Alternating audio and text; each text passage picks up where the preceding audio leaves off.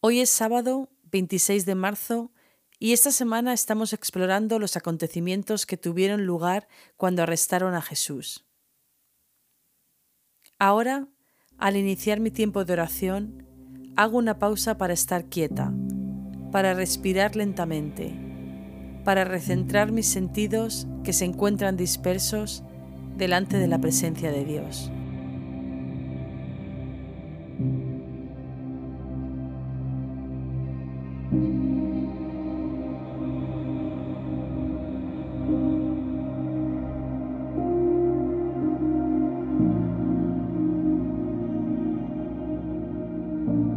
Jesús, tú eres el camino, la verdad y la vida.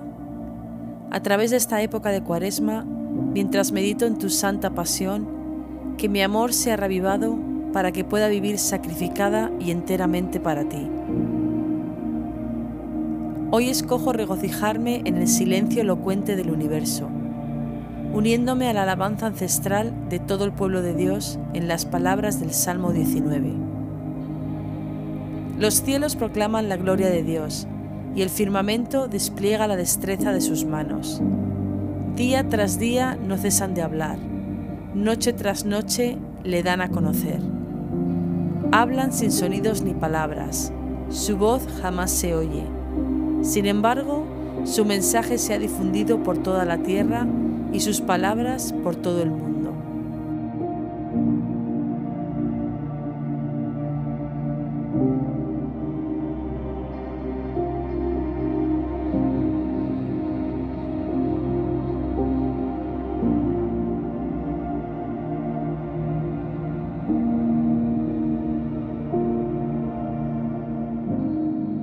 El Consejo Gobernante judío estaba decidido a declarar culpable a Jesús.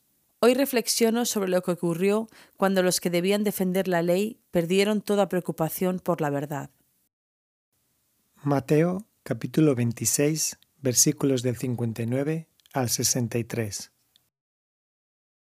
Los jefes de los sacerdotes y el consejo en pleno buscaban alguna prueba falsa contra Jesús para poder condenarle a muerte pero no la encontraron, a pesar de que se presentaron muchos falsos testigos.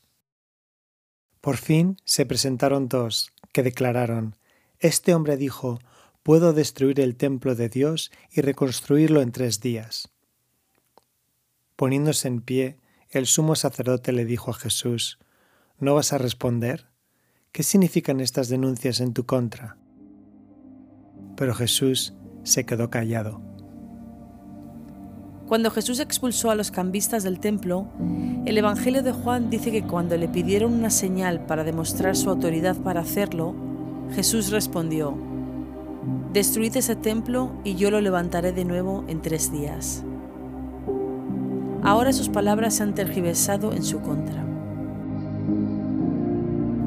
Señor, te pido que protejas las palabras que escucho y digo, que siempre hable con verdad y bondad y que escuche a los demás con claridad, sin llegar a conclusiones precipitadas, de juicio o falsas.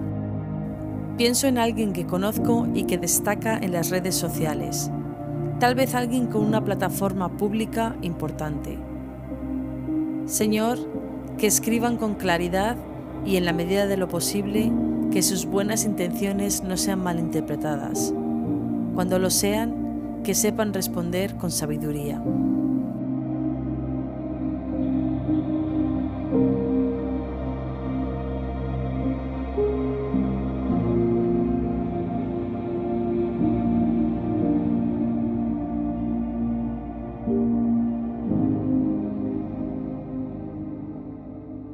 Al volver al pasaje, escucho para encontrar una palabra o frase en particular que el Espíritu Santo me esté resaltando. Los jefes de los sacerdotes y el consejo en pleno buscaban alguna prueba falsa contra Jesús para poder condenarle a muerte, pero no la encontraron, a pesar de que se presentaron muchos falsos testigos. Por fin se presentaron dos, que declararon, Este hombre dijo, puedo destruir el templo de Dios y reconstruirlo en tres días. Poniéndose en pie, el sumo sacerdote le dijo a Jesús, ¿No vas a responder? ¿Qué significan estas denuncias en tu contra? Pero Jesús se quedó callado.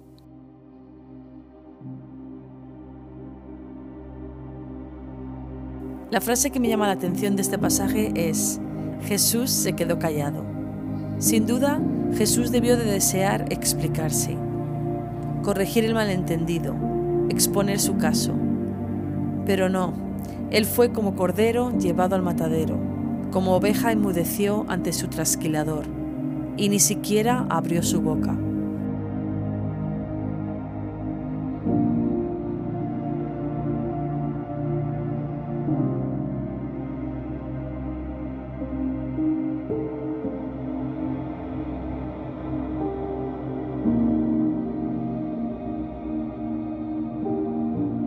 Señor, vengo ante ti en la quietud de mi corazón, pronunciando las palabras del himno, tal como soy, sin más decir, que a otro yo no puedo ir, y tú me invitas a venir, bendito Cristo, vengo a ti. Y ahora, mientras me preparo para llevar ese tiempo de oración al día que tengo por delante, el Señor, que me ama, dice en el Salmo 23, El Señor es mi pastor nada me falta. En verdes pastos me hace descansar, junto a tranquilas aguas me conduce.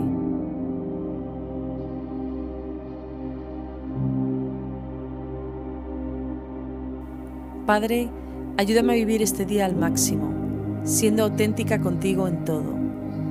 Jesús, ayúdame a darme a los demás, siendo amable con toda la gente con la que me encuentre. Espíritu, Ayúdame a amar a la gente que se encuentra perdida, proclamando a Cristo en todo lo que digo y hago. Amén.